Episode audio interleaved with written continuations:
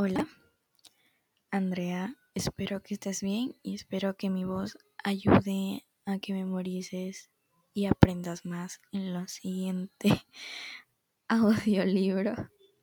Así que disfrútalo. Decir y callar. Capítulo 4. Tensiones en el aprendizaje de la escritura académica. Nota. Cuando te piden hacer textos en la universidad, hay límites y parámetros que tienes que respetar para hacerlos. Y eso de alguna manera no te hace sentir tan libre de decir todo lo que tú quieres decir. Estudiante universitario. Número 1. Introducción. En este capítulo discutiremos las tensiones en el aprendizaje de la escritura académica en la educación superior produce en los estudiantes del programa de acción afirmativa que se desarrolla en ambas universidades. En los últimos años, la investigación en este campo ha demostrado que las dificultades y, por consiguiente, los conflictos que emergen entre estudiantes y docentes con la relación a la lectura y la escritura en la universidad no se restringen simplemente a la técnica de la lectura y la escritura, a las habilidades o a la gramática, sino aspectos que están relacionados con la identidad, la epistemología y el poder. Esto quiere decir que la lectura y la escritura también se relacionan con nuestro sentido de permanencia a la comunicación, de la que intentamos formar parte, con las maneras de construir conocimiento y con las valoraciones diferenciadas que se adscriben a las diversas formas de lectura y escritura que se practican en nuestra sociedad. Desde esa perspectiva, daremos cuenta de los discursos oficiales en torno a las carencias de los estudiantes con relación a la lectura y la escritura, las dificultades por las que pasan al tener que aprender a escribir académicamente y los proyectos paralelos de la escritura que estos desarrollen en su vida cotidiana para lidiar con lo que implica asumir una identidad de universitario. En lo que sigue, cuestiona, cuestionaremos la idea bastante extendida de que los estudiantes que vienen del campo no leen ni escriben, y aprender de las formas de leer y escribir académicas involucra internalizar solo técnicas transferibles de un texto a otro. Es importante mencionar que la problemática discutida en este capítulo está muy generalizada en la educación superior y que no es exclusiva de las dos universidades estudiadas. A diferencia de los capítulos anteriores, en los que hemos empezado un marco teórico bajo el cual se buscó amparar el análisis posterior, en esta oportunidad procederemos la forma más inductiva. Presentaremos dos estudios de caso que muestran las tensiones que produce el aprendizaje de la escritura académica en dos estudiantes universitarios y a partir de ahí pasaremos a explicar la teoría. Conducir la investigación desde la mirada de los estudiantes nos ha permitido observar de una forma más detallada y sistemática las estrategias complejas que estos desarrollan y el nivel de agencia que le despliegan en el proceso, en el aprendizaje de la escritura académica. Y es que no solo basta que Basta con preguntarnos si es que el estudiante tiene la capacidad de usar la escritura académica, pues muchas veces son competentes para desarrollar ese tipo de escritura, pero muestran actitudes negativas hacia este tipo de discurso. En efecto, muchos estudiantes de diversos contextos se conflictúan mientras leen y escriben en la comunidad académica y en lugar de reaccionar de forma pasiva ante la situación, desarrollan estrategias para negociar el poder, las identidades y el sentido de pertenencia que está en juego en la comunicación intercultural. Canarahat, 1997. Se trata de procesos de aprobación en los que los jóvenes usan las formas discursivas de la academia para articular sus propias identidades sociales y culturales. Ashcroft, Griffith y Tiffin, 2000. 2. Estudiantes más allá del contexto universitario. Los estudiantes provenientes del campo forman redes de apoyo para sobrevivir en la ciudad.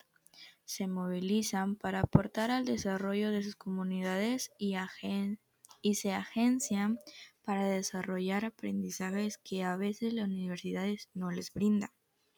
Como lo mencionamos en el primer capítulo, los estudiantes de casi todas las provincias están organizados en asociaciones y muchos de los que pertenecen al Hatuñán están involucrados en acciones de protección social en comunidades donde son originarias.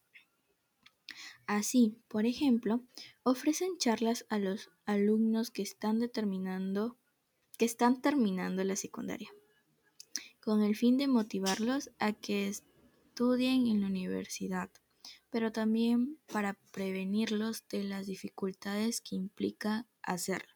Según argumentan algunos de ellos, la idea es que los jóvenes están egresando de la secundaria no sufran de la forma en que ellos sufrieron cuando migraron a la ciudad.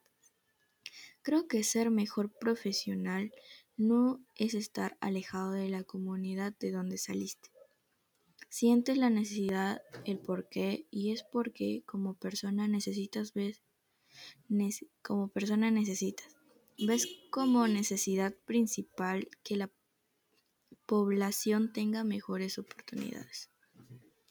Asimismo, los estudiantes se organizan y se cohesionan entre ellos para dar asesorías académicas a los chicos de su provincia que se encuentran en los centros preuniversitarios de la ciudad y van a postular a las universidades para que ese modo tengan mayores posibilidades de ingreso. Finalmente, la mayoría de estos estudiantes participa en círculos de estudios o de investigación organizados por ellos mismos, donde se discute sobre los problemas sociales de sus comunidades y distritos. Se organizan actividades culturales, se leen colectivamente diversos textos y se intercambian escritos que ellos producen. En estos círculos, que funcionan de forma paralela al desarrollo de los cursos en la universidad, los estudiantes tienen la oportunidad de seguir aprendiendo cuando la institución se paraliza por huelgas, inasistencia de profesores u otras razones de índole burocrática. Quizás la más interesante sea que, a diferencia de lo que ocurre en las aulas, en estos círculos de aprendizaje se desarrolla de forma colectiva y contextualizada y permite que los jóvenes transmitan su voz con relación a lo que inquieta como universitarios. Frente a un discurso sobre la falta de interés y el desánimo para leer, los alumnos se organizan en redes para prestarse e intercambiar libros y se juntan en estos círculos para involucrarse en prácticas letradas que difieren de las que se desarrollan en las aulas con los docentes. Muchos estudiantes señalaron que se involucran en estas actividades paralelas a la universidad porque reconocen que también aprenden afuera, la universidad de la calle, plantean, y porque además se sienten insatisfechos con la forma como esta institución genera los aprendizajes. Una preocupación general de los estudiantes entrevistados y que se puede explicar los conflictos con la escritura académica que veremos adelante, es que la universidad se espera que los estudiantes repitan lo que dicen los docentes o los libros. En la universidad, tú lo que haces es copiar de los libros lo que piensan los autores y entonces tú lo escribes. y ahí, ya muda, tienes que escribir lo que encuentras en los libros. En el examen nunca te preguntan tu opinión. Esto tiene como consecuencia que muchos sientan que en la universidad no puedan tener voz. Al estudiante que memoriza mejor, que hace todo el docente que quiere estudiante, buenísimo. Ok. ya, copiamos, copiamos, excelente, chico. Bueno, hay que, hay rebeldía, nada. Buen estudiante aquel que no hace bulla ni reclama. Después de todo, sienten que la universidad debería ser para eso, interpretar la realidad y proponer soluciones o alternativas de solución. Eso es lo que no me gusta. Profesora, tienes que repetir todo lo que has estudiado de las bibliografías y todo lo que, por ejemplo, te, que te dicen que el problema de la equidad de género es por tal razón que razón, pero según tal el autor, y eso tienes que repetir en el examen. Qué bueno sería si las relaciones con el problema actual y te permiten como, como dar esa iniciativa por lo menos para empezar en el hogar, en la universidad misma. Ya conoces muchos más. Es un asunto social, un asunto político que deberíamos saberlo todo. Lo queremos resaltar aquí es que muchos estudiantes tratan de satisfacer los requerimientos de los docentes para, ser, para no ser desaprobados, pero al mismo tiempo desarrollan estrategias para sentirse que son protagonistas de su aprendizaje. Son críticos frente a la forma que se desarrolla el aprendizaje en las aulas y proponen una perspectiva más dialógica a través de los círculos de estudios en los que están involucrados. El diálogo es la mejor manera de aprender y la universidad debería considerarlo como algo académico. Estos cuestionamientos funcionan como marco para entender mejor las tensiones que produce el aprendizaje de la escritura académica y analizaremos en el caso de Emilia y de Félix. 3. Los estudios de caso. En las siguientes secciones detallaremos los conflictos que genera el aprendizaje de la escritura académica en los estudiantes.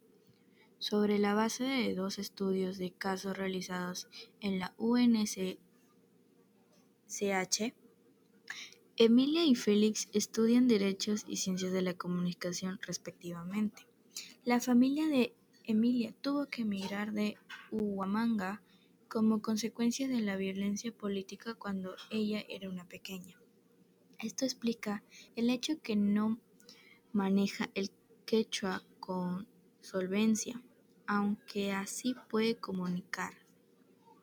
Pese a haber sido afectada por la violencia, la familia de Félix continúa residiendo en su comunidad y él se demuestra un manejo fluido del quechua. Es importante señalar que tanto el padre de Emilia como el de Félix lograron, acceder a la educación superior, mientras el padre de Emilia se retiró de la universidad y finalmente pudo concluir con un programa especial de profesionalización. El padre de Félix truncó definitivamente su carrera universitaria. En contraste de los padres de los de los padres, las madres de ambos jóvenes no pudieron concluir la educación primaria. Lo descrito nos sitúa ante un tipo de estudiante jatuñán, que no necesariamente representa a todo el conjunto. Sin embargo, como lo hemos discutido también en el primer capítulo, una cantidad considerable de los estudiantes de estos programas vienen de familias con estas características y, por lo tanto, no estaríamos ante casos excepcionales. quedaría pendiente realizar estudios con estudiantes que provienen de otro perfil familiar, pues sus características podrían arrojar otro tipo de hallazgos. Sabemos que los estudiantes de caso no solo se enfocan en un individuo que representa un grupo, sino que suelen tratar un, tratar un fenómeno, como un evento, situación, programa o actividad, en su contexto natural y a profundidad, por lo que general son más explorativos que confirmatorios. Hancock y Algosainz, 2006. En el caso estudiado, hemos tratado de dar cuenta de una situación de aprendizaje del lenguaje académico en un contexto particular, a partir de múltiples fuentes de información. Asimismo, queremos revelar que los datos mostrados en la sección que siguen fueron recogidos cuando estos dos estudiantes cursaban los primeros ciclos de sus carreras, aunque a medida que ellos avanzaban con los ciclos durante el desarrollo de trabajo, hemos seguido en contacto y hemos podido constatar los cambios ocurridos con la relación a su escritura académica. Finalmente, el análisis que proponemos a continuación se hace sobre la base de los conflictos que surgen en los estudiantes en torno a la escritura académica desde una perspectiva general. Por eso, la intención no es puntualizar las particularidades que existen entre disciplinas entre los géneros textuales. Wallace, 1990. Aunque para este último aspecto nos hemos enfocado en el texto de tipo monográfico.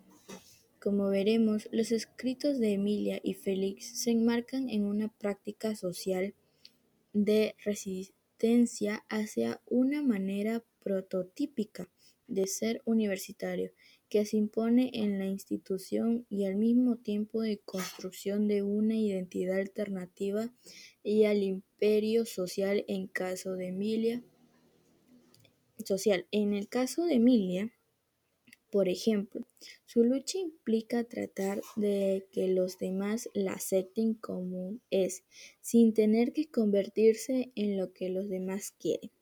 Hay, que, hay un perder hay un perder algo de ti para poder ser aceptada, para poder adaptarte. Emilia no quiere dejar de ser ella, quiere ser universitaria, pero seguir comiendo el yuyo, seguir hablando quechua con una mamita, como una mamita, seguir caminando por los lugares que caminaba o seguir acompañando a mamá al mercado. En ese sentido, los estudiantes que provienen del campo saben que cuando hablan castellano con interferencias provenientes del quechua, cuando escuchan guayno o cuando no se visten de manera formal a la hora de exponer en el aula, están en riesgo de ser excluidos y, además, inferiorizados, porque están desplegando una identidad que no corresponde con el mandato social. Ahora bien, ser universitario además implica leer y escribir de una manera académica, manera en que a su vez se conecta con todo lo anterior y se asocia con una forma particular de construir el conocimiento, de desarrollar el aprendizaje y de asumir el sentido de pertenencia a una comunidad, con la que los estudiantes no siempre se sienten cómodos.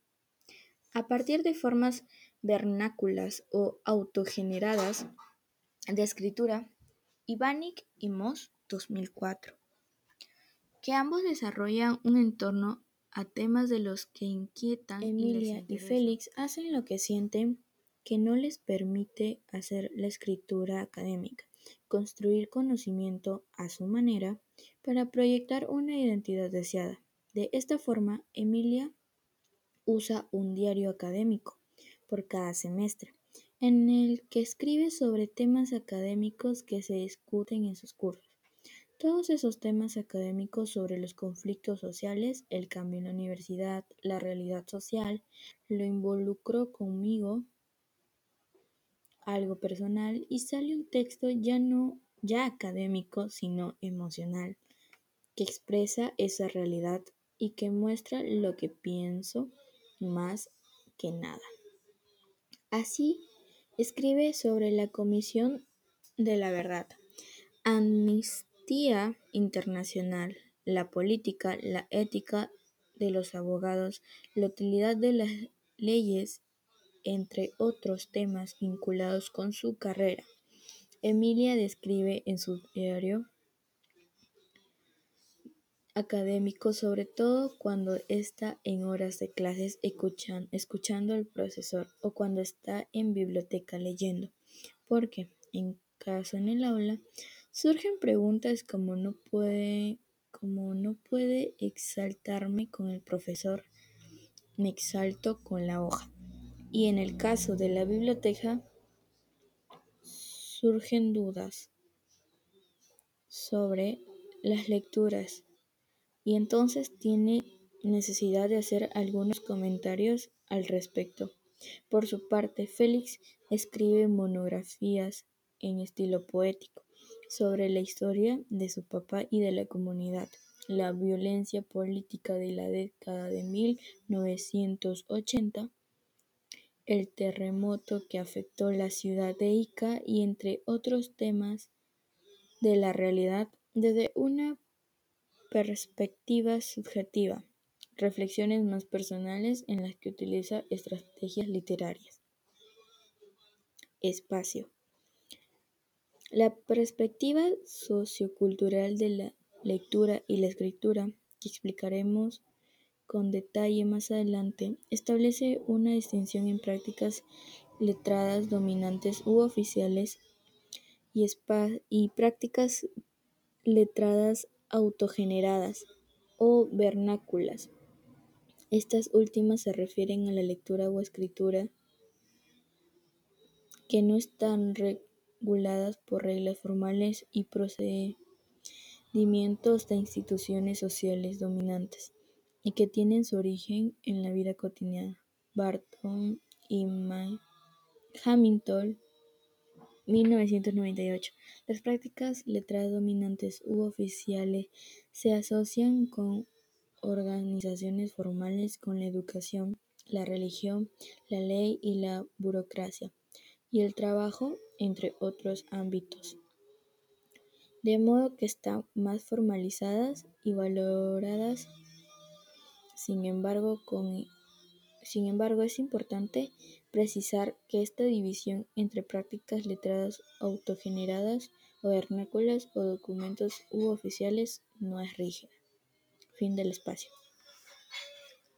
3.1. El caso de Emilia. Como Bouge 2000 señala que producir un texto académico es como cantar una canción con un coro detrás la necesidad de tener esas otras voces para cantar en armonía o en exposición, aquellas es un espacio de regla sobre la forma en la que construye el conocimiento académico. El académico no puede cantar solo porque las otras voces deben proveer una evidencia para lo que está cantando. Por lo tanto, un texto académico contiene muchas voces. Contiene las voces de las autoridades que el autor cita y también contiene la voz del autor que aparece en relación con estas otras voces, como un solo que está respaldado por un coro. Bouge 2283, traducción muestra. La comprensión de estos constituye un proceso largo plazo que involucra formas académicas de conocer y mirar el mundo y que a su vez pueden estar conflicto con las formas de construir conocimientos de algunas personas. En el caso de Emilia, surge una tensión entre la evidencia. Ella valora y la que valora la comunidad académica. Mientras que para la comunidad académica la autoridad que viene de lo que dicen las fuentes bibliográficas, para Emilia y para muchos otros estudiantes de la universidad, las fuentes más confiables para acceder al conocimiento que están en los que ellos acumulan desde su experiencia o en lo que han visto, el profesor se basa en lo que era la ley y yo estaba de acuerdo a lo que yo había visto. Entonces ahí siento que vale que sale lo emocional y no me estoy basando en lo que el docente dice sobre las leyes. Kanaharaj, 1997. Encontró precisamente lo mismo en estudiantes afroamericanos en Estados Unidos, para quienes la mejor evidencia para la producción de conocimientos está en el rap, en las películas, en la televisión y en otras fuentes de la cultura popular. Mientras que en un texto académico el autor construye conocimientos sobre la base de fuentes bibliográficas de esa manera, articula su voz con las voces de los otros autores cuyas fuentes cita en su texto. Muchos estudiantes confunden esta convención y consideran que repetir lo que dice una fuente, es decir, lo que ellos piensan, constituyen dos prácticas que excluyen entre sí como lo que expresa Emilia. Y si los docentes quieren que yo haga yo lo haga emocionalmente, entonces voy a basarme en lo que yo pienso. Pero si quieren que yo cite autores, entonces tengo que hacer eso. En su caso, ella señala que los docentes les dicen a sus estudiantes que cualquier opinión que emitan tiene que estar fundamentalmente fundamentada con lo que se establece en las leyes o en los libros. Nos dicen, por favor, no quiero chamullo. Y a partir de eso sabemos que hay que hacerlo con citas y apoyando un argumento. Sin embargo, al no tener claro no solo cómo funciona la construcción de conocimiento en la academia, sino tampoco cómo expresarse mediante esta forma. Emilia deduce que citar a otros autores implica no poder decir lo que ella piensa. No me lo dicen explícitamente, me dicen, ¿qué es lo que tú apoyas? ¿Qué es Cicerón? ¿Qué es Pitágoras? ¿Estás de acuerdo con eso? No, profesor, por tal cosa, no lo que tú piensas. Entonces yo tengo que ubicarme. Ahora bien, como ella interpreta esta declaración como la imposibilidad de expresar lo que piensa. Desarrolla escritos autogenerados en los que emite su opinión libremente en, en torno a lo que estas fuentes formulan. En mis textos también a veces me sale y digo, yo no estoy de acuerdo con lo que piensa Cicerón sobre el derecho. Yo creo que debería ser así. Y yo creo que es así y lo escribo, pero lo hago porque ya es parte de mí ese concepto. No lo veo tan lejano. Me ha impactado tanto y digo, ¿cómo puede pensar eso? Es tiempo de romanos, otra cultura, otro contexto. Las cosas cambian. Así me pongo a discutir conmigo misma y empiezo a escribir eso dando a entender mi posición.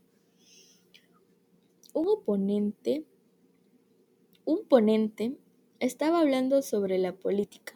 Es un intervalo. Yo escribí lo que yo pensé. Mi compañera me decía, ¿tanto hablan sobre la política? Yo no entiendo lo que es política. En esto quise explicar que los estudiantes dicen que son políticos porque Aristóteles lo, lo, dice. Nosotros confundimos el rol del estudiante al decir que somos políticos simplemente porque Aristóteles lo dice. De esta manera, luego de alguna clase o alguna charla sobre un tema, Emilia escribe en su diario académico para emitir su opinión sobre alguna temática trabajada. Es solo de esta manera que se siente que puede hacer suyos los conceptos. Ya es parte de mí ese concepto, no lo veo tan lejano. Y emitir su voz sin perderse en las fuentes textuales. Los estudiantes dicen que son políticos porque Aristóteles lo dice. Así como en sus escritos, Emilia emite opiniones propias que cuestionan la, la definición de Cicerón sobre el derecho o la de Aristóteles sobre la política. También lo hace en relación a lo que dicen las leyes en torno a los hijos extramatrimoniales, las huelgas o las violaciones sexuales a menores, frente al imperio de repetir lo que otros autores dicen. Emilia siempre se pregunta, ¿en qué momento hago, mi, hago yo mi percepción, lo que yo pienso, cómo es que yo entiendo esto? Sus, sus constantes interrogantes te motivan a escribir y a reclamar, tal vez no a una persona, sino a escribir un papel donde dices esto, es mi lucha o esto es lo que hacemos. Así en lugar de reprimir su voz, la expresa en sus escritos. Uno exaltándose no consigue nada, así que mejor que lo aguante el papel. El anexo que, que presenta al final del libro aparecen dos textos de Emilia que ella escribió en su diario académico. En ellos podemos percibir la forma en que, en que registra sus opiniones personales a partir de las temáticas vistas en clase con relación al pensamiento de Aristóteles, la política y ser o no ser. Asimismo, en las investigaciones que realiza también distingue entre lo que tiene que entregar al profesor, lo que está en las respuestas de encuestas y lo que ella escribe en su diario académico. Tu percepción de que captaste al entrevistar al abogado, al ver la conducta de la jueza, al percibir el orden del juzgado en la corte.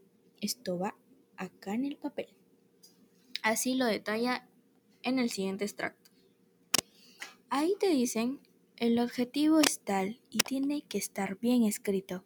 La formulación del problema es tal. Las encuestas 20%. Dicen que opinan esto. Ya, pero tal vez tú viste que el abogado marcó sí, pero tú en su rostro viste no, o viste que está mintiendo. Bien sabe que no es así. Para no quedarte con eso tienes que... Eso que tienes dentro mejor lo escribes. Porque el trabajo me van a decir, a ver señorita, fundamenteme, ¿dónde ha visto usted? ¿Lo ha grabado? ¿Ha tomado foto? Porque en la encuesta no dice eso. Entonces, ¿cómo le explicas? No, profesor, solo mi percepción, solamente lo que yo vi en su rostro, yo lo que yo capté. Le puedes explicar superficialmente, pero no netamente lo que tú piensas. Entonces solo le explico lo que he encontrado formalmente.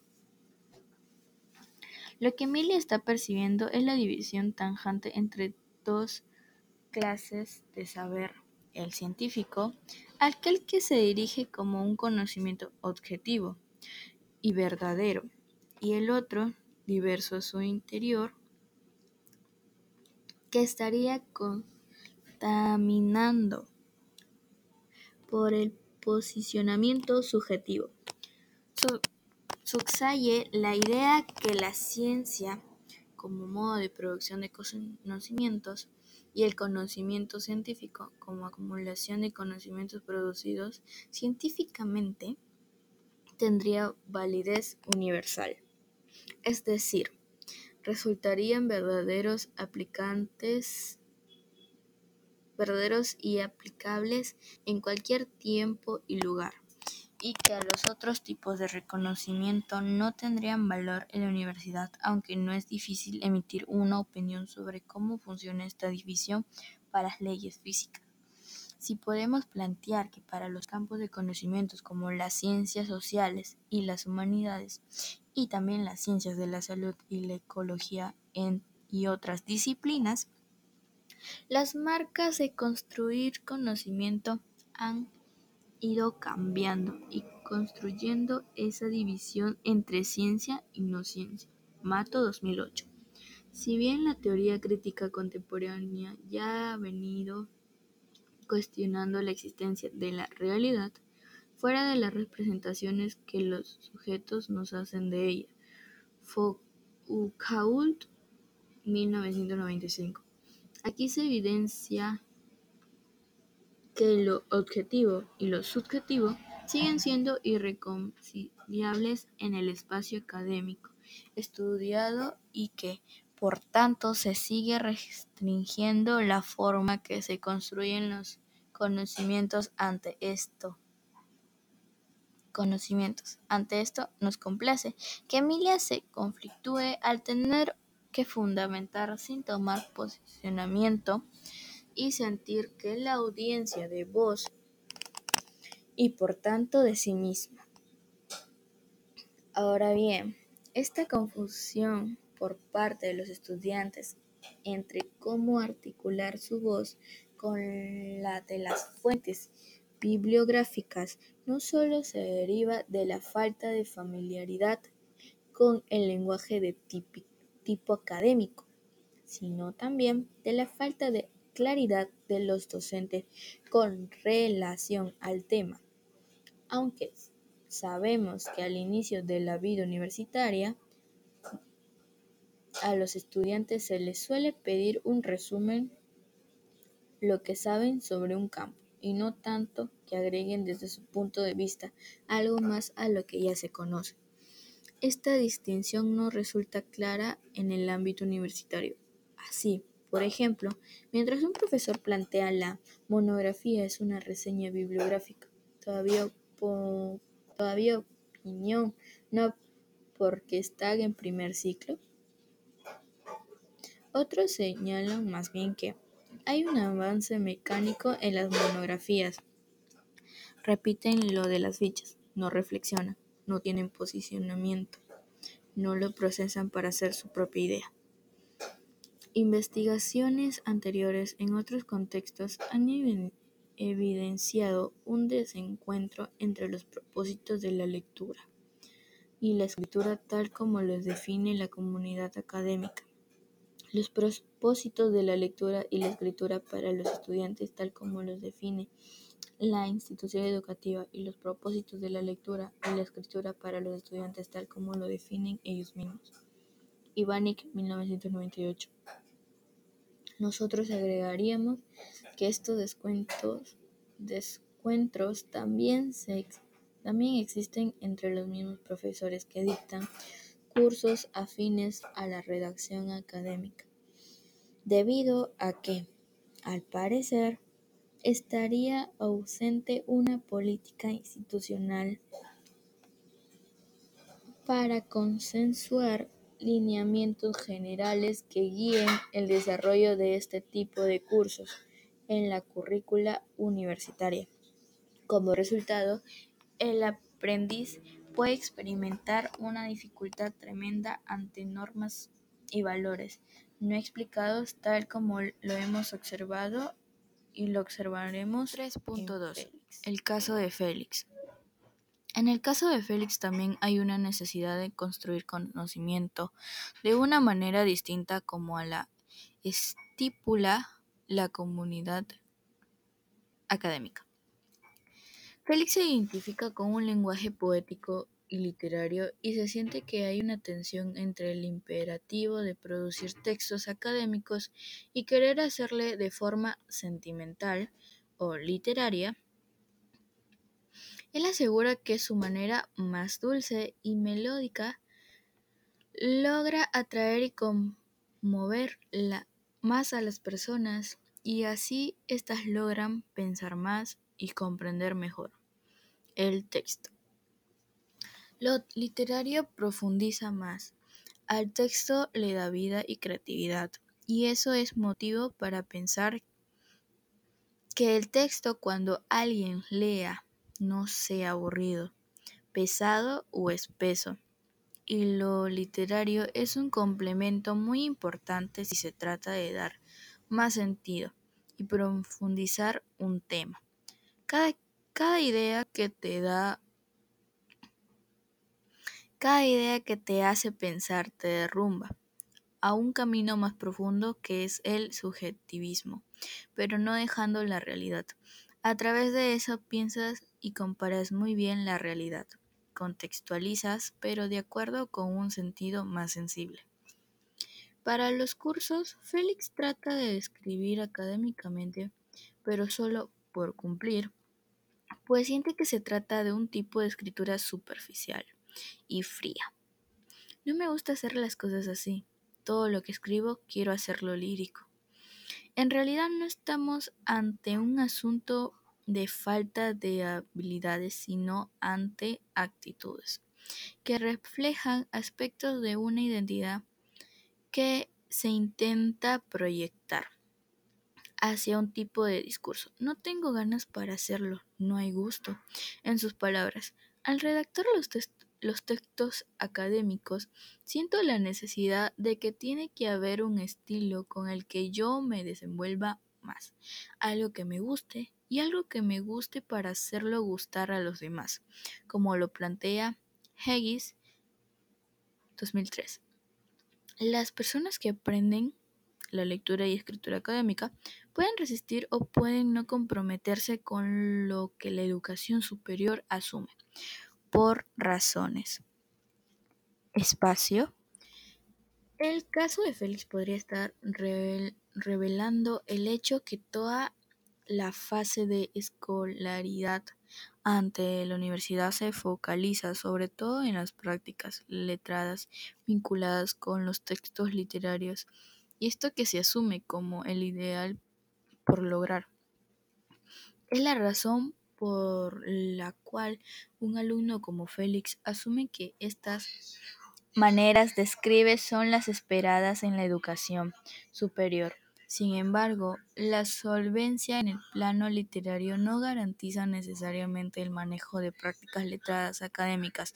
Durante la investigación no hemos podido percatar que aunque no existe reflexión alguna sobre este punto de algunos profesores que tienen a su cargo los cursos de redacción universitaria.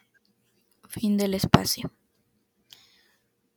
que tienen que ver con un sentido de alineación, riesgo o costo personal o perspectiva filosófica o cultural contraria.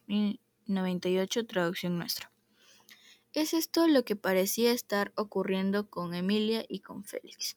Aunque muchas veces Félix ha tratado de enriquecer el texto académico con un estilo literario, por lo general no encuentra aceptación en los docentes.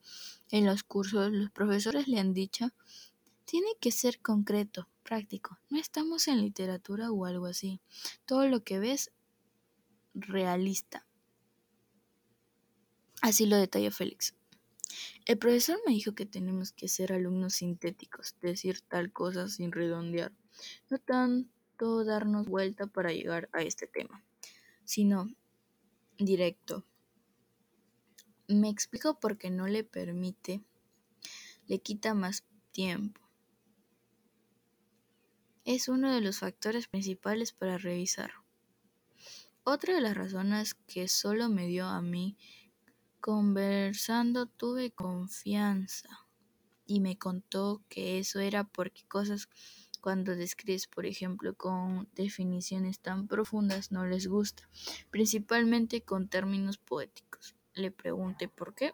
Me dijo que los profesores tienen que ser directos. Mm. En este extracto nuestra muestra una práctica institucional del ministerio. Lilis 2003, pues se asume la escritura académica como parte del sentido común, cuando en realidad estudiantes como Félix no están familiarizados con las convenciones de este tipo de escritura. Al darle a Félix que tiene que ser directo, sintético, realista, concreto o práctico, el que el profesor no logra comunicar de manera convincente las razones por las cuales el estudiante debe escribir con ciertas convenciones, porque adelante porque además no es consciente de ellas. En este caso, a Félix no le queda claro qué es lo que debe hacer. En, respuesta a esto, Félix comenzó a escribir correos electrónicos largos a personas de confianza donde trataba de analizar la realidad dando su opinión de forma subjetiva. Lo hago a mi manera con lo que yo siento. si estoy amargado sobre este asunto, escribo y se nota en esa parte amarga, se nota esta parte melancólica. La persona te responde qué grandes tienes o qué buena forma de analizar. Es un problema importante. Vamos a conversar. Ah, Félix argumenta que la satisfacción escribir de esa manera a través de ese medio, pues siente que en lo que escribe él está presente y de manera y de esa manera puede conectarse con su interlocutor e impactar en él. A su vez nadie le llama le va a llamar la atención sobre la forma en lo que hace porque se trata de un correo electrónico. En el anexo que aparece al final del libro presentamos un mensaje de correo que Félix le escribió a un profesor, a diferencia de un texto académico, que se caracteriza por ser altamente explícito, descontextualizado. Estamos ante un texto anclado en el contexto comunicativo con rasgos que se han atribuido tradicionalmente a la oralidad. Esta es la razón por la cual utilizamos deícticos como ahora y ayer, cuyos referentes dependen del lugar y tiempo de la enunciación del mensaje emitido. También aparece el artículo de definición en una serie de referentes como los planes, los compromisos, los supuestos participantes, la reunión, los señores, lo cual estaría indicando que en un momento anterior, pero no necesariamente en el correo electrónico aludido, se ha hablado sobre esos referentes con el interlocutor, al asumir conocimiento compartido con el oyente. Hay información que queda implícita y, por tanto, no por todos los lectores podemos entender exactamente a qué se están refiriendo. Notamos que también el texto expresa sentimientos de amargura del autor a través de las metáforas dispersas. Además de estos correos electrónicos, Félix produce monografías con estilo poético, de forma paralela a los escritos que hace para la universidad. En ellas utiliza un lenguaje que haga sentir y sufrir. Y para lograr este objetivo, saca extractos de poemas o novelas de los escritores de su preferencia sobre todo aquellos que se lamentan de la vida, y los pega en sus monografías para desarrollar sus ideas a partir de estos extractos. En estas monografías también emite su opinión sobre temas que son discutidos como parte de su formación académica. La violencia política o el terremoto de Ica. Alguien que igual que Emilia, se trata de intentos de hacer lo que le parece, que no sintoniza con el escrito de tipo académico, mientras que en el texto académico existe construir un, un texto racional y objetivo. El que se produce debe tomar distancia y lo que está diciendo tanto Emilia como Félix no, no conciben un texto sin involucrarse con lo que escriben, transmitir su voz y hacerlo de forma emotiva.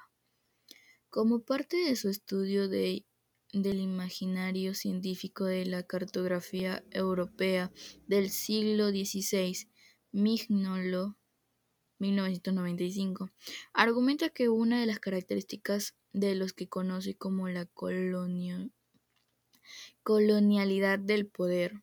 Es la generación de conocimiento que se proclama como objetivo científico y universal. Un tipo de conocimiento que no está influido por la carga afectiva, que menciona Emilia y Félix. Esta forma de conocimiento humano da por sentado que el observador no es parte de lo que de lo de lo observado, que puede ver sin ser visto y puede observar al mundo sin tener que cuestionar, ni siquiera para él mismo. La legitimidad de esta observación, de esa observación, esto equivaldría a asumir que podemos distanciarnos y desvincularnos de lo observado y producir un, conocimiento realmente objetivo sobre ello. Estas perspectivas que en Mónica hegemónica en la producción del conocimiento. Está Ibris del punto cero, como apunta Castro Gómez 2005. Es algo respecto de lo cual Emilia y Félix reaccionan, aunque no haya tomado conciencia suficiente como para plantearse un debate crítico sobre el tema. Espacio. Perdón por mi pronunciación, es un poco mala. Cierro espacio. 3.3. Literacidad, identidad y aprendizaje en Emilia y en Félix. Pero las inquietudes de que Emilia y de Félix no se reducen a construir conocimiento de una manera alternativa a la académica, sino que sobre todo se relaciona con el hecho de ratificarse en un tipo de identidad, de resistir una identidad de universitario en que los primeros ciclos se le es ajena pero que al mismo tiempo no se dejan desear, como lo señala Ivanik, 1998. Muchos estudiantes conciben la lectura y la escritura académicas como una especie de juego, en que se les pide que asuman una identidad no soy yo y que no refleja la imagen que tienen de sí mismos. Como alternativa de este seguir perdiendo su voz y a su vez seguir perdiéndose ella misma, en la escritura de textos académicos, Emilia ejercita otras formas a través de las cuales construye una identidad de estudiante de leyes alternativa al ideal implícito en la institución. Hay a veces en lo que me siento más cómoda escribiendo lo que yo siento, lo que yo quiero y cuando voy copiando siento que no es mío, porque copiar puede hacerlo cualquiera. Vas a internet, es este texto es bonito y lo copias. Pasas a otra página y crees que eso está chévere. Queda un con tu texto y lo copias y lo que al final haces es relacionar eso y eso y al final pones tu nombre. Pero lo que yo trato de es disciplinarme para entender lo que tengo que entender. En caso de Emilia, la forma de escribir y de construir conocimiento es de parte del conflicto que siente con la identidad de estudiante de derecho que la carrera le obliga a adoptar con la escritura académica. Emilia siente que su voz se esconde detrás de las fuentes textuales y que esto simboliza un comportamiento pasivo con la relación de valores y principios que debe asumir como estudiante de derecho. Así sus escritos constituyen una estrategia para canalizar la pelea que ocurre en su mente cuando se conflictúa con las fuentes de evidencia utilizadas en su carrera. Los cursos dicen, las leyes que son, son normas, pero ¿para qué sirven? Para ordenar. Eso no se ve en la realidad, profesor. ¿Por qué hay tantos conflictos? ¿Por qué han de derogado la 1015? En mi mente yo me peleo. Yo me peleo en mi mente. Wow. Sus escritos le permiten alejarse de este perfil de estudiante de leyes que es calmado y dice una opinión más racional y más adecuada y acercarse más a alguien que se deja llevar por una emoción de tristeza y alegría, como cuando dice yo estoy totalmente de desacuerdo con la injusticia y la rabia que te consume y la impotencia. Por otro lado, en el caso de Félix, sus escritos también se enmarcan en una práctica social que permanece en construir una identidad de estudiante de periodismo. Como él lo plantea, el periodismo es mucho más que simplemente informar, interpretar, sobre todo la involucrado, sobre todo estar involucrado en todo problema y que tú seas el principal protagonista. No sé, algo de solución o propuesta me preocupa porque no hay nada de esa investigación que se hace. A través de tus, sus textos, persiste en que su voz esté presente para conmover e impactar al lector y de esa manera su carrera tenga más sentido. La relación existe entre el desarrollo de prácticas letradas y la construcción de la identidad. Está bien documentada. Ivanek 1998, Kamita 1993, Zavala 2008. Así, por ejemplo, una persona puede estar involucrada en un negocio, en una organización feminista y en un partido político. Cada uno de estos espacios institucionales estará amparado por ciertas normas y valores, a su vez influirán en diversas formas de aproximarse a lo letrado. En las prácticas letradas se desarrollan en estas diferentes comunidades de práctica, donde se valoran ciertas cosas y además se desarrollan acciones de ciertos modos. Un negocio, una organización feminista, un partido político.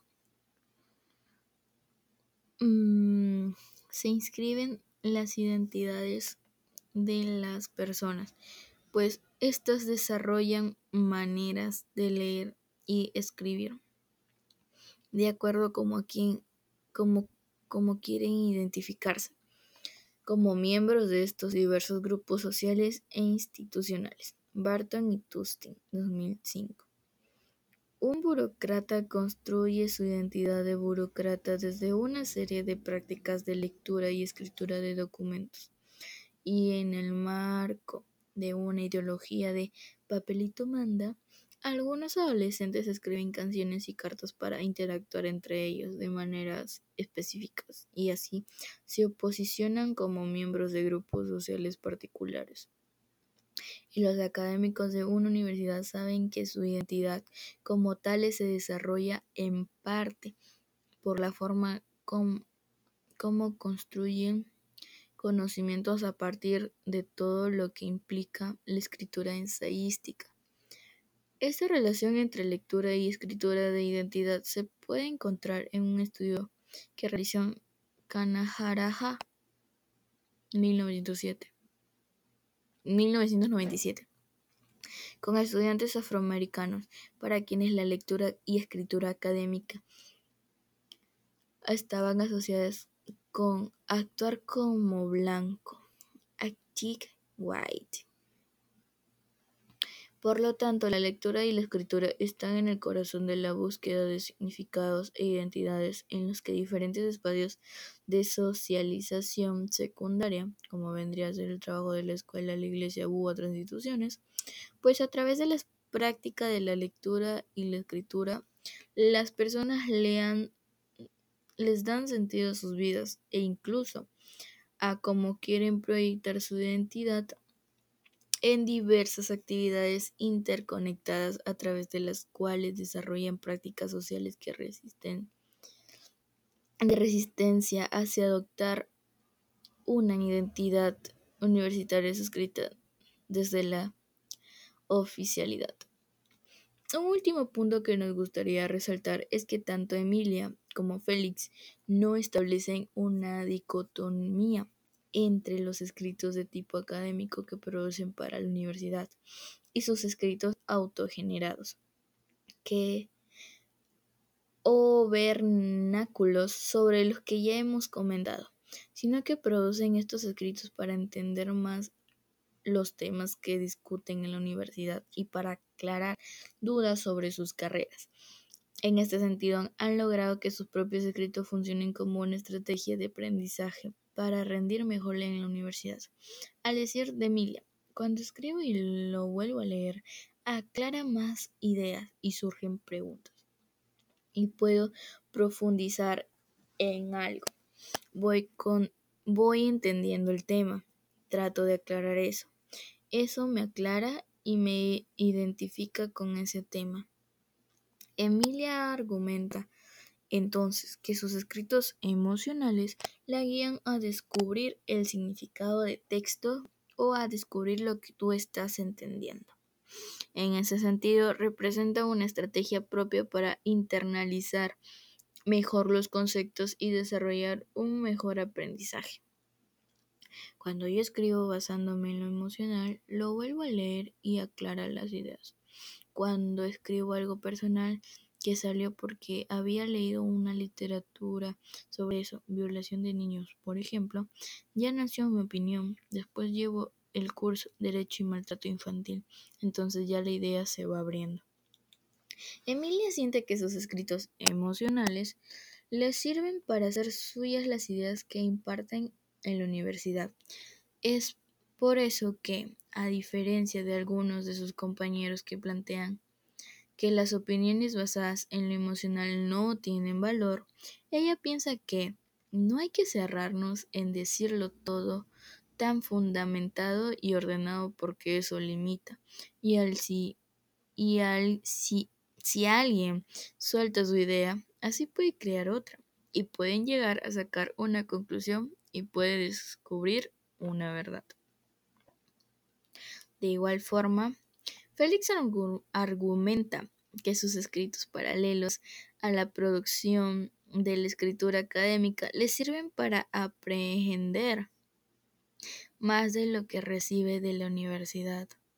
Al igual que Emilia, Félix señala que cuando escribe sobre lo que ya ha estudiado, pero relacionando con mi opinión o análisis en una forma que me ha ayudado y contribuye a que esa idea ya tengo perfecto cómo responder en el examen.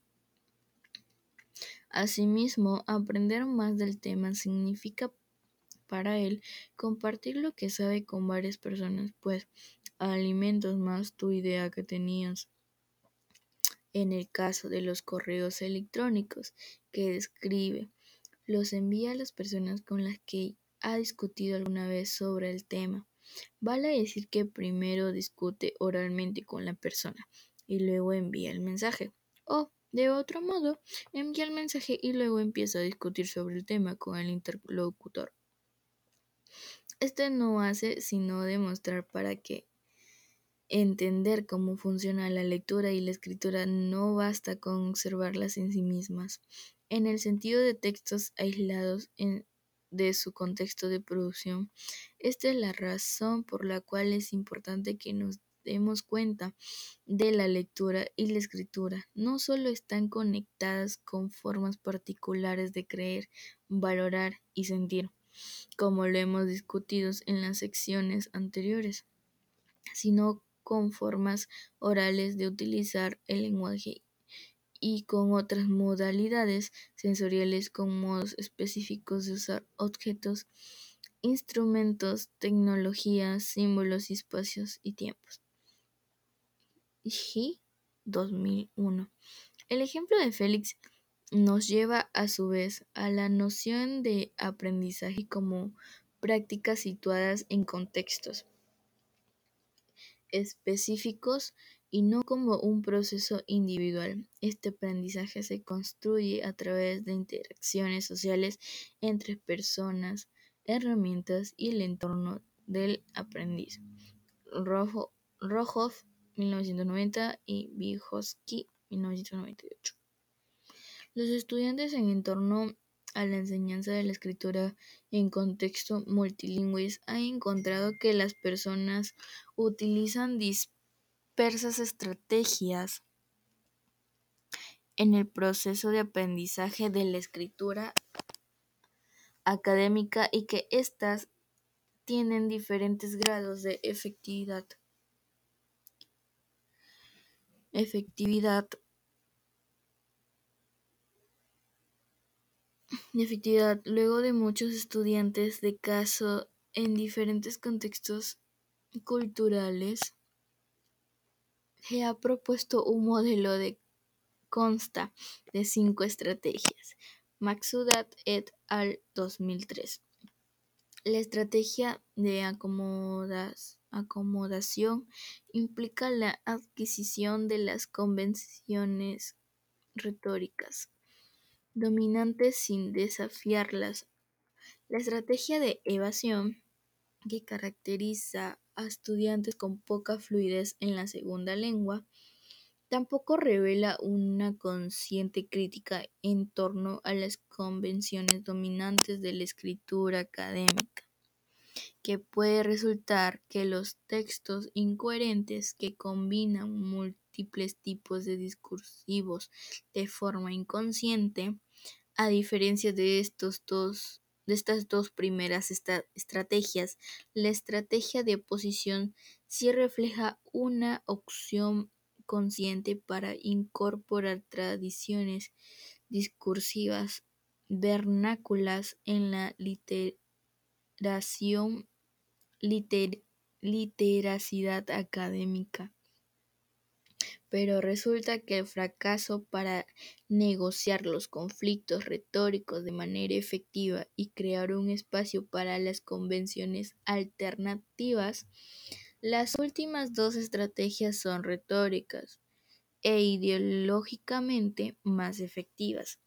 La transposición refleja la existencia del llamado tercer espacio, que a veces los estudiantes construye textualmente. Se trata de un tercer tipo de discurso que es diferente tanto de la escritura académica como las tradiciones discursivas del contexto de los estudiantes y que estos emplean para resolver algunos conflictos que les produce el aprendizaje del discurso no dominante.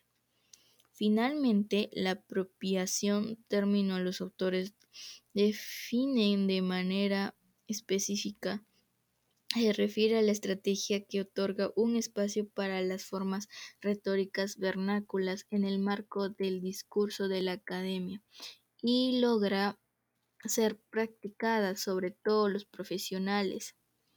Luego de haber presentado los estudios de caso, podemos señalar que las estrategias desplegadas por Emilia y Félix se sitúan entre perspectivas oposicional y transposicional, en el marco del modelo de cinco estrategias propuestas con anterioridad, pues de algún modo se constituyen en un tercer espacio que intenta resolver el conflicto al que se enfrentan cuando aprenden la escritura académica pero al mismo tiempo no logran negociar de manera suficiente efectiva con las convenciones dominantes para que las convenciones alternativas puedan adquirir un espacio legítimo.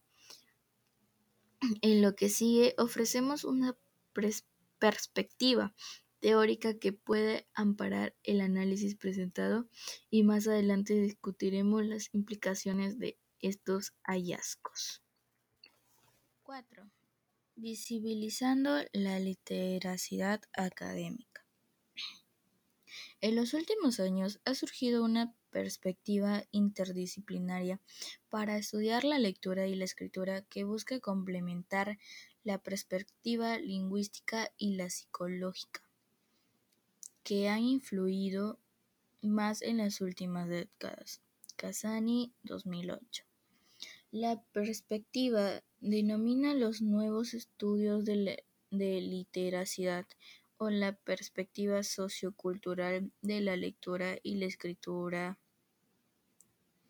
Concibe la lectura y la escritura no como habilidades descontextualizadas y neutrales para la codificación y descodificación de símbolos gráficos, sino como maneras, de maneras situadas de usar el lenguaje, que a su vez forma parte del desarrollo de prácticas sociales específicas.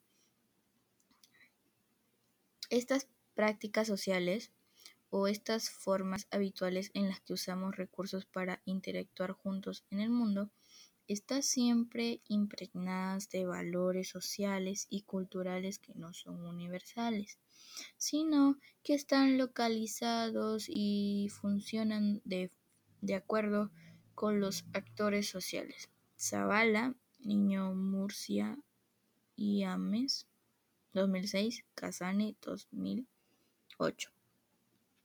Desde esta mirada se ha acuñado el término de literacidad.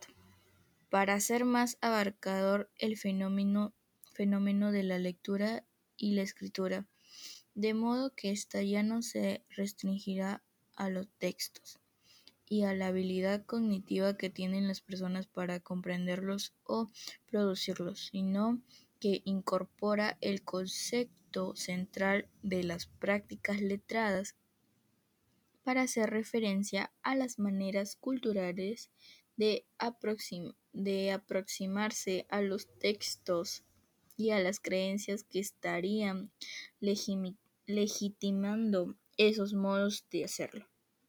Por ejemplo, las maneras de leer un cuento a un niño antes de acostarse de abordar la escritura de un texto académico en la universidad, de leer la Biblia en una iglesia evangélica, de proceder un documento burocrático o de leer una acta en una asamblea comunal de una asociación de migrantes en Lima muestran formas de aproximarse a lo letrado que se marcan en visiones institucionales y valores culturales específicos.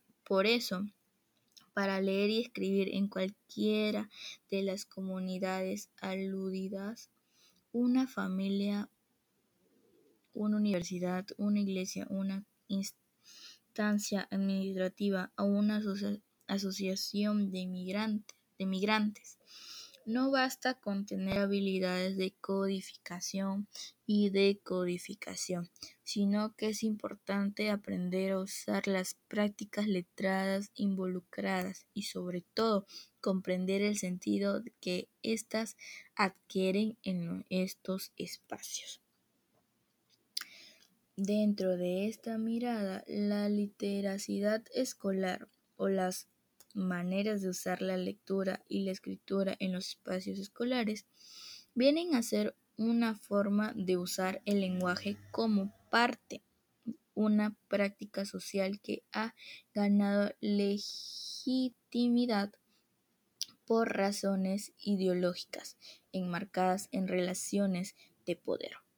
Esto quiere decir que el prestigio que han ganado las maneras de leer y escribir escolarizadas es producto de los intereses que definen las relaciones de poder y no de un proceso natural, no como a veces parece serlo.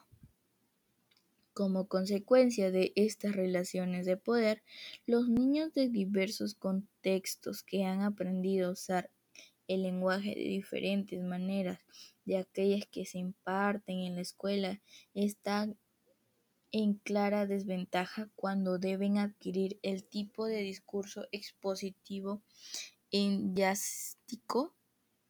ensayístico que supuestamente caracteriza la liberacidad escolar.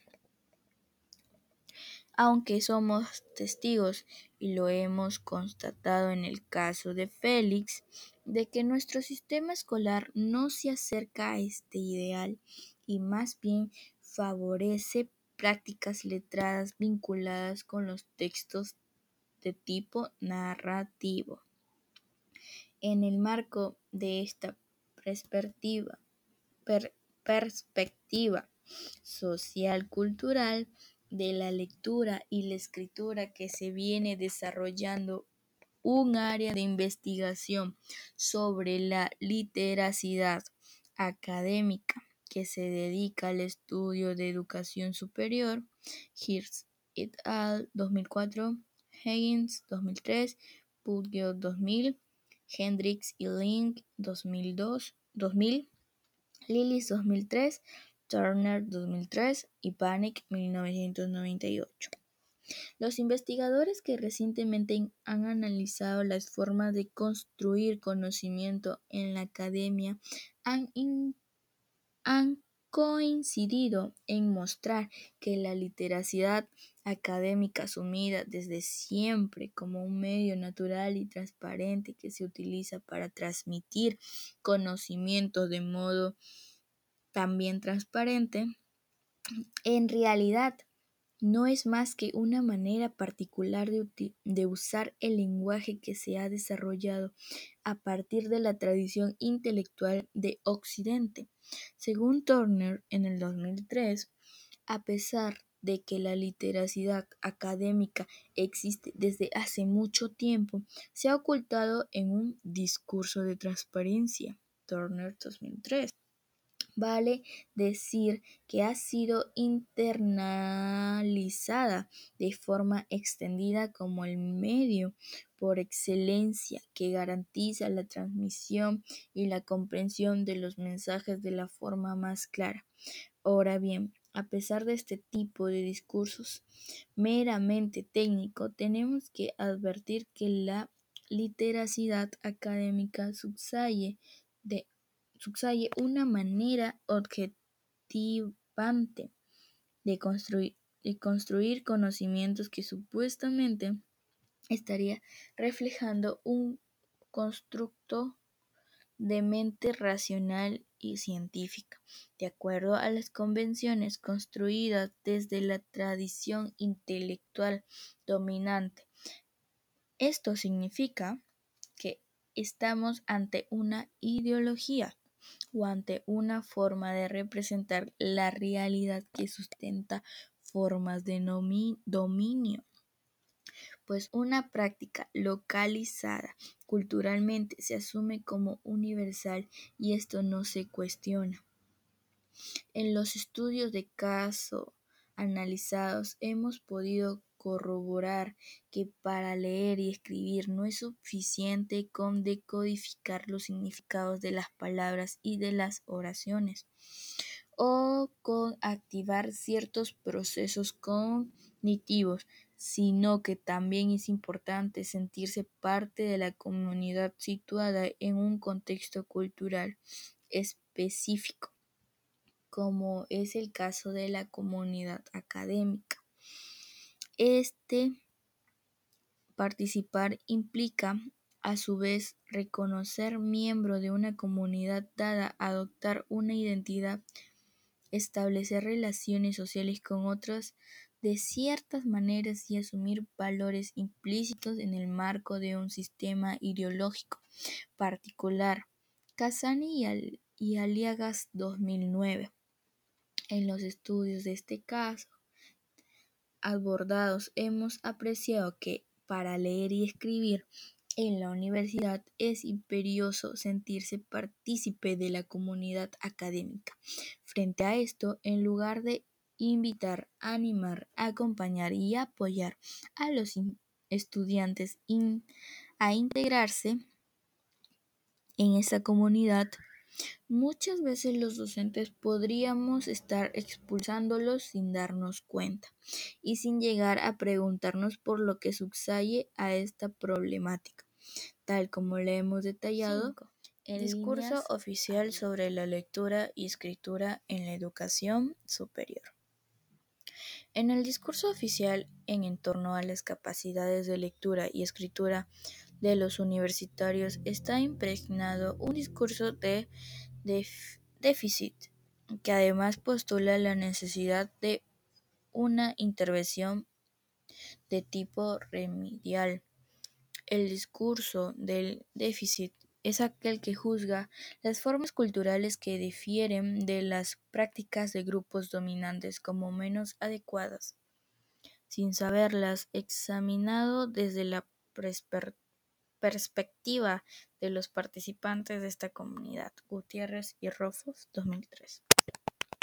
Aunque es importante precisar que estamos ante un discurso que no reduce al magisterio, sino que ya forma parte de la opinión pública, muchos docentes de ambas universidades declaran que los estudiantes no leen, no comprenden lo que leen, no escriben bien porque no están adecuados a la lectura. Hay limitaciones para leer una pequeña obra porque no están acostumbrados, no organizan bien las ideas, etc. Los cursos de redacción de ciclos iniciales tienen como objetivo administrar las crisis y superar limitaciones que atraen a los jóvenes de la secundaria para optimizar el trabajo académico dentro de las universidades. Con, con lo que respecta a los estudiantes Hatunyan, el argumento es que el problema central que presenta estos estudiantes se refiere a la forma de comunicación. Como lo empleó un docente, lo que les limita a estos chicos, tanto los quechuas como los amazónicos es que es el lenguaje. Sobre estos estudiantes, otros señalan que no saben leer, no saben subrayar, no saben encontrar las ideas principales y secundarias, no saben sistematizar la información y luego comunicar lo que dice el profesor. No tienen hábitos de estudio, no hay hábito de lectura, hay bajísima motivación y desánimo. Se caracterizan por hablar poco, de tanto de manera oral como escrita. No saben inferir que no saben inferir, tienen muchas dificultades en comprender lo que leen por falta de vocabulario, etc. Si bien no estamos en contra de reconocer problemas de literacidad en los estudiantes con relación al mundo académico, es importante no situar la solución a estos problemas únicamente en los individuos. El sistema universitario tendría que asumir su responsabilidad en la, en la problemática y reconocer la carencia de estrategias institucionales para enseñar este tipo de lectura y escritura, tomando como punto de partida y como recurso para el aprendizaje, la visualización y el reconocimiento de las formas de literacidad de los estudiantes traen consigo al acceder a la educación superior y en efecto es fundamental reconocer el nivel de agencia de que estos despliegan cuando se trata de desarrollar prácticas letradas diversas luego de entrevistar y hacer grupos focales con muchos estudiantes, pudimos constatar que si leen y escriben por, por tal razón, la afirmación no de no leen o no escriben debería matizarse con las preguntas ¿no leen qué? ¿No escriben qué? pues en su vida cotidiana leen obras literarias, documentos religiosos, diversas páginas de internet, periódicos, revistas y textos de autoayuda, sobre todo durante los primeros ciclos. Esta lectura de libros de autoayuda se enmarca en una práctica social de sobrevivencia, en un espacio donde se sienten desválidos, apenas ingresan. Asimismo, son escritores prolíficos. Escriben poemas, cuentos, historias de su comunidad, reflexiones diversas, diarios, monografías con estilo poético, reflexiones en blogs y correos electrónicos. Más aún, muchos de ellos, sobre todo los estudiantes amazónicos de la UNCAC, desarrollan prácticas autogeneradas de lectoescritura y lengua vernácula. Vale decir que describen en su lengua por voluntad propia y para satisfacer las necesidades diversas. Es importante señalar que las prácticas letradas autogeneradas o vernáculas que se diferencian de las oficinas o dominantes se desarrollan también en las lenguas de poder. Esto es exactamente lo que ocurre con Emilia y Félix, quienes escriben los tipos de textos escritos en castellano y no en quechua, como estrategia para apropiarse de la escritura académica. Esto no significa, sin embargo, que sientan vergüenza del quechua o que estén alineados por escribir en castellano, sino que este contexto, la lengua de poder, les ha sido un medio de expresión útil para sus propósitos. Pero no solo es importante preguntarnos por qué el discurso oficial representa las carencias de los estudiantes, sino también por cómo se imparte la lectura y la escritura académicas en las universidades. En realidad existen escasas conciencias de cómo las, cómo las maneras de leer y escribir académicas construidas en el marco de una tradición intelectual y cultural dominante coloca obstáculos para los estudiantes que están poco o casi nada familiarizados con el manejo de lectura y escritura desde esta perspectiva en su vida académica. De esta manera, los problemas de los estudiantes con relación a la redacción de textos suele centrar en tildación, en los signos de puntuación, en el léxico y, en el mejor de los casos, en la sintaxis.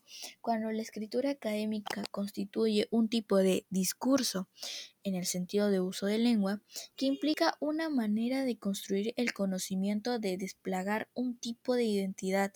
Así lo revela el testimonio de un docente. En, un simple en una simple respuesta de cualquier pregunta que los alumnos puedan dar a, a una interrogante, mediante juegos de signos de puntuación y de vocablos, un lenguaje coloquial se puede convertir bastante académico a la altura de un joven universitario. Las, las investigaciones realizadas en este campo nos demuestran que esta falta de conciencia de las convenciones que subsayen a la literación académica es una realidad del sistema universitario en generalidad en general y que por eso es importante no situar la problemática únicamente en las universidades estudiadas. Espacio. Hemos podido percibir que a diferencia de los estudiantes amazónicos, quienes sí, quienes sí producen textos autogenerados en sus lenguas, los estudiantes de la zona andina no escriben mucho en quechua. Los que sí lo hacen escriben sobre, lo, sobre todo texto de tipo literario, poemas, canciones o cuentos. Cierro espacio.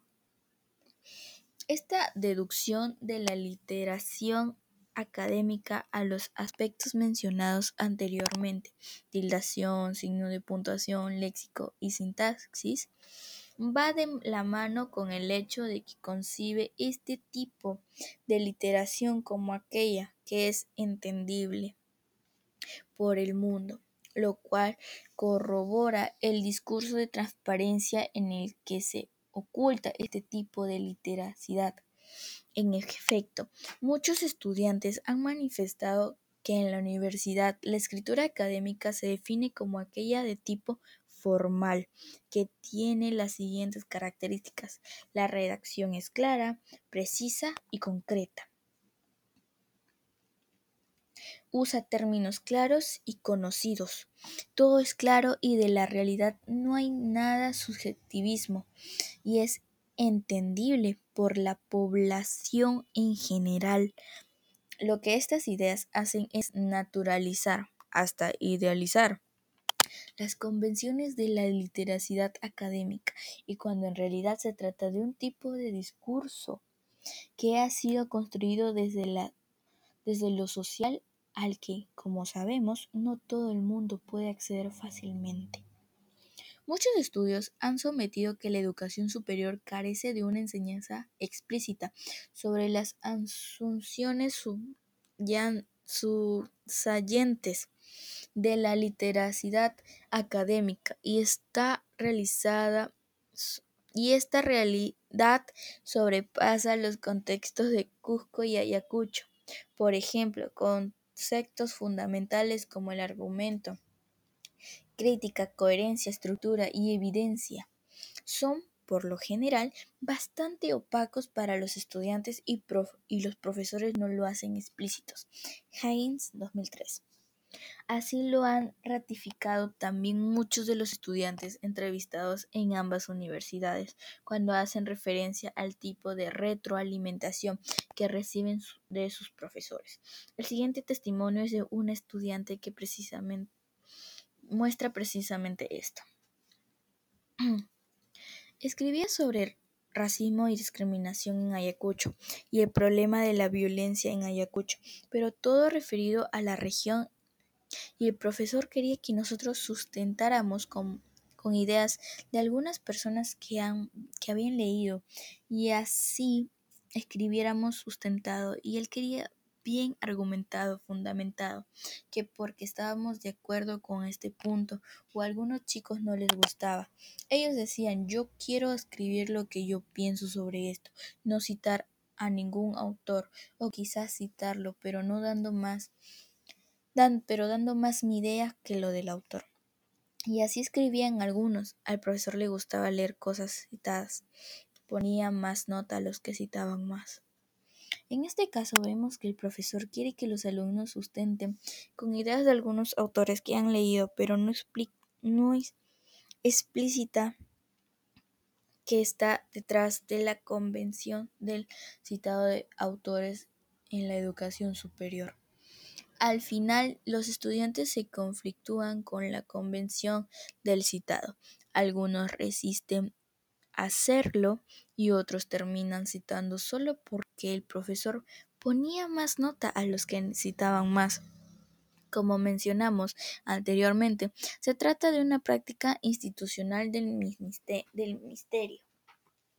Lilis 2003, que termina perjudicando a los estudiantes que están menos familiarizados con estas convenciones. Nos trae esto nos trae como consecuencia también la falta de retroalimentación de, de, los textos de los estudiantes por parte de los docentes.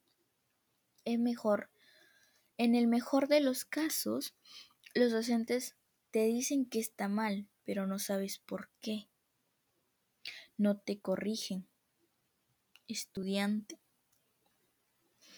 En el peor de los casos no les devuelven los trabajos a los estudiantes y estos nunca llegan a saber que pueden mejorar la próxima vez. Ahora bien, es fundamental reconocer que generalmente las condiciones para propiciar una nueva perspectiva de trabajo no están dadas, ya que debes saber que los profesores tienen a su cargo aulas con un número excesivo de alumnos y esto no les permite ofrecer una retroalimentación adecuada y, a menos aún, una atención personalizada. Revertir esta realidad significaría implementar un cambio a nivel de políticas universitarias. 6. Reflexiones finales. En un sistema de educación superior que busca ensanchar el acceso y promover la diversidad, es necesario hacer del dominio educativo un espacio más democrático. Después de todo, la universidad como tal se supone hacer interactuar perspectivas diversas en términos de los teóricos postcoloniales latinoamericanos. Wash 2005, Lender 2000, Castro Gómez 2007. Se trata de pensar en cómo descolonizar la universidad. Estos investigadores mencionan la importancia de ampliar el campo de la ciencia moderna occidental para permitir el ingreso de dominios prohibidos, prohibidos como el de las emociones, la intimidad y el sentido común, el conocimiento ancestral y la corporalidad, y por lo tanto reexaminar lo que cuenta como conocimiento revelante dentro a través de las disciplinas para abrir las convenciones de la escritura académica a nuevas formas de significar, al igual que Emilia y Félix, otros actores que han participado en otras investigaciones han expresado su deseo de producir significado a través de la lógica y la emoción, el argumento y la poesía. Las construcciones textuales impersonales y personales. Lilis 2003. Sabemos que, como productos socioculturales, las prácticas letradas académicas y las que no académicas también, son estáticas ni permanentes, sino que cambian con el tiempo como consecuencia de lo que los sujetos hacen con ellas.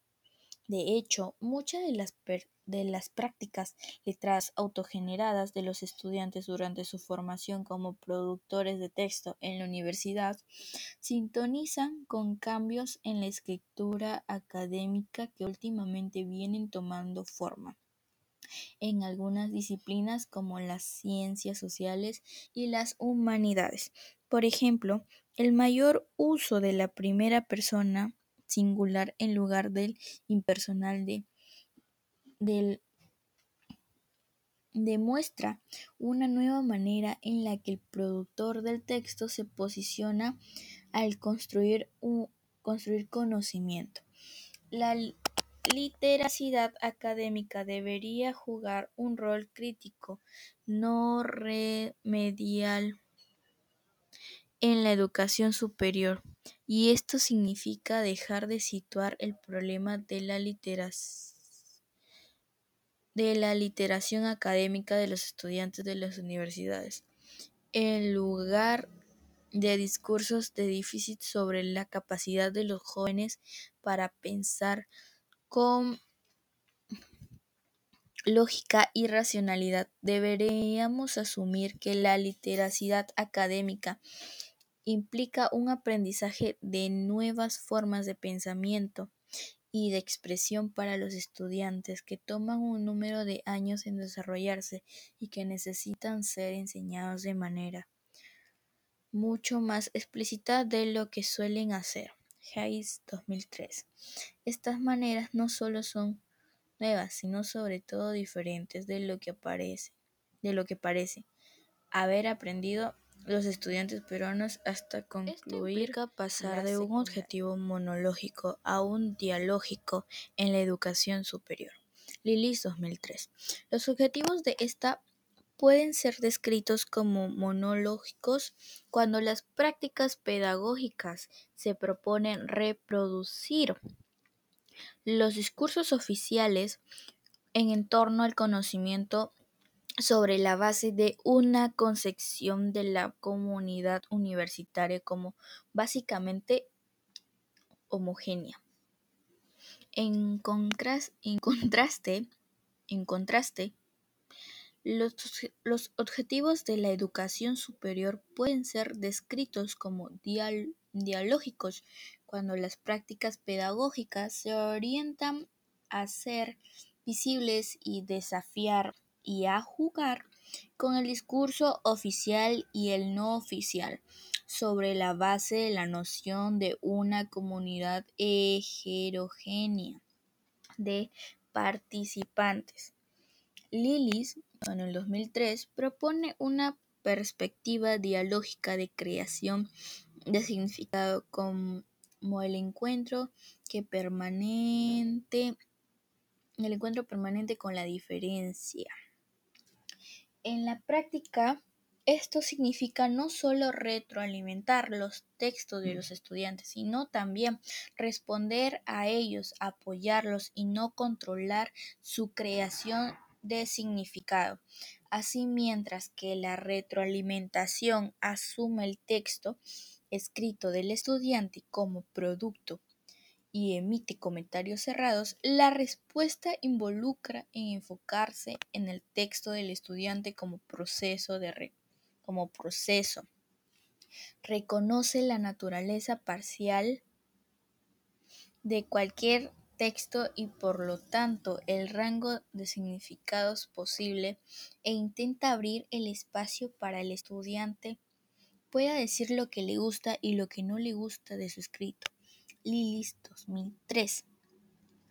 Hemos visto que a pesar de que los estudiantes se, se desenvuelven usando el castellano, para muchos de ellos los textos académicos no les son familiares, como lo, como lo señalamos en el capítulo 2.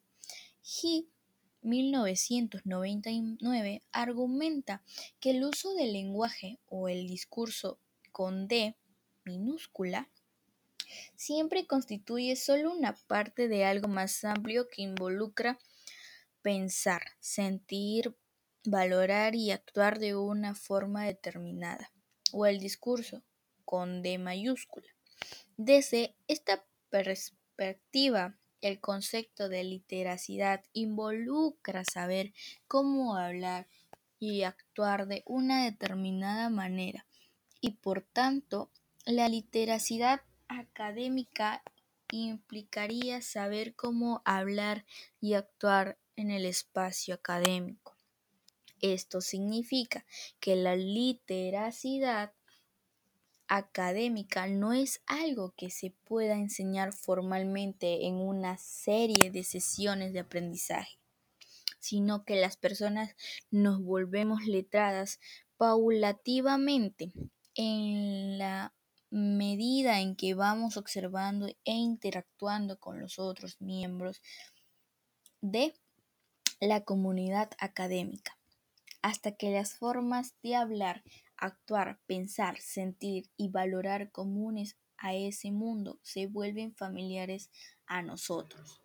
A través de este capítulo hemos visto que hay diferencias importantes entre las formas de pensar, actuar, valorar y hablar que algunos estudiantes de cultura no hegemónica, hegemónica, sí está bien, atraen de sus contextos y aquellas que deben adquirir para insertarse como miembros de la comunidad académica. Sabemos que los estudiantes que ingresan a la educación superior tienen el imperio de adquirir nuevas formas de usar el lenguaje para encajar en la comunidad académica. Sin embargo, si bien los estudiantes que hablan la lengua, la lengua de poder, el castellano, como primera lengua y además comparten el bagaje, bagaje cultural y educativo esperando en la educación superior, también encuentran dificultades en adquirir las reglas de juego de las prácticas letradas académicas. En este capítulo hemos querido mostrar la experiencia que es aún más difícil para aquellos que han, que han sido socializados en matrices culturales que se encuentran muy lejos de la cultura escolar. Además, hablan la lengua de poder como segunda lengua. Es importante señalar que el problema no se sitúa solamente en el nivel de la competencia de los que los estudiantes tengan en la segunda lengua, pues como hemos visto, esto se entrelaza con el uso de prácticas letradas académicas que trascienden aspectos meramente lingüísticos. Y ahora bien, queremos precisar que los hallazgos de este estudio no pretenden marcarse en una discusión en torno a diferencias culturales en el sentido de hablar. Por ejemplo, una retórica andina versus una occidental, en tanto que no compartimos la idea de que los rasgos generales de los individuos puedan atribuirse categóricamente a la pertenencia a un grupo étnico, en lugar de hablar de rasgos de individuos o de personas para vincularse en prácticas culturales específicas, Gutiérrez y Rojo 2003. Es desde esta perspectiva que percibimos las prácticas letradas de Emilia y Félix. Un dato fundamental a mencionar es que cuando desarrollamos los dos estudios de caso, Emilia y Félix cursaban los primeros ciclos y estaban lidiando en la universidad para descubrir lo que implicaba la literacidad académica en el marco de normas y valores que no suficientemente explicados. No, no obstante, hemos podido constatar que luego de, las de Luego de más de dos años en la universidad, sí están logrando insertarse en la comunidad académica, de escribir y escribir cada vez más de formas más académicas. Y escribir cada vez más de formas más académicas. Así, por ejemplo, para Emilia empieza a ser claro que lo que hace en un texto sea académico la formalidad con los que la escribes y no el meter el yo, no meter el sentía y esos términos y hacerlo como si fuera terceros y no tuyo. Esto ha ocurrido en el marco de una actitud reflexiva, en el cierto sentido peyorativa en torno a sus escritos autogenerados y al hecho que estos no sirven para el propósito universitario ante la demanda universitaria hacia textos académicos conforme avanzan los ciclos. Estos alumnos se fueron desempeñando de la validez que inicialmente les, les otorgaban a sus textos autogenerados, ahora ambos controlan más estas formas de producir textos y están moviéndose en la comunidad académica cada vez más con más comodidad. Por lo tanto, a pesar de que al inicio ambos evidenciaron actitudes negativas hacia la escritura académica y al tercer espacio que crearon a través de sus textos autogenerados, resultó efectivo para negociar los conflictos retóricos. Por ejemplo, sintieron que sus escritos vernáculos los ayudaban a adquirir mejor el tipo de, escrito académico. Terminaron por situarse en una estrategia de acomodación a través de la cual dejaron de desafiar las convenciones dominantes. No obstante, sobre esto queremos plantear dos puntos en primer lugar, estamos conscientes de que enseñar la literacidad académica es un imperativo para realizar para la realización personal y profesional del universitario y, por eso, reiteramos que es necesario señalarles a los estudiantes la literacidad académica, de modo mucho más explícito para que estos no la adquieran luego de un proceso lleno de confusiones y tensiones carentes de una orientación clara. Si bien es cierto que Emilia y Félix están transitando positivamente hacia la comunidad académica, habrá muchos muchos casos de estudiantes que ante una práctica de adolece de estrategias adecuadas no logren hacerlo y terminan desertando. No solo estas nuevas y diferentes formas de prácticas letradas, sino en algunos casos hasta el del nuevo hasta del nuevo hasta del mundo universitario. En segundo lugar, también es importante señalar que no basta con enseñar adecuadamente la escritura académica si es que silencian, se afectan y se desacreditan las formas de expresión que desarrollan los estudiantes de forma paralela a su vida universitaria.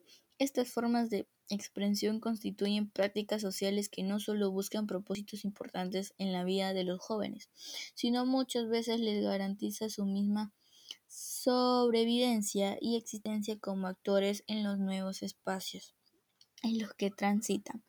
Pero no solo se trata de respetar los textos autogenerados que pueden desarrollar los estudiantes de forma paralela a la escritura académica, sino de enseñar estrategias para la negociación retórica. Si, si asumimos que los textos y los géneros discursivos están cambiando y no son estáticos, no se trata tanto de imponer normas y reglas de textualidad uniformes, sino de permitir que permitir a los estudiantes que encuentran una voz en el discurso académico, que concilien sus diferentes identidades que se insertan en esta comunidad como disposición y sintiéndose partícipes de ella. Solo de esta manera, estudiantes como Emilia y Félix podrán apropiarse del discurso académico y modificar, resistir y reorientar de forma creativa las convenciones existentes para sus propios objetivos. Maxuda et al. 2003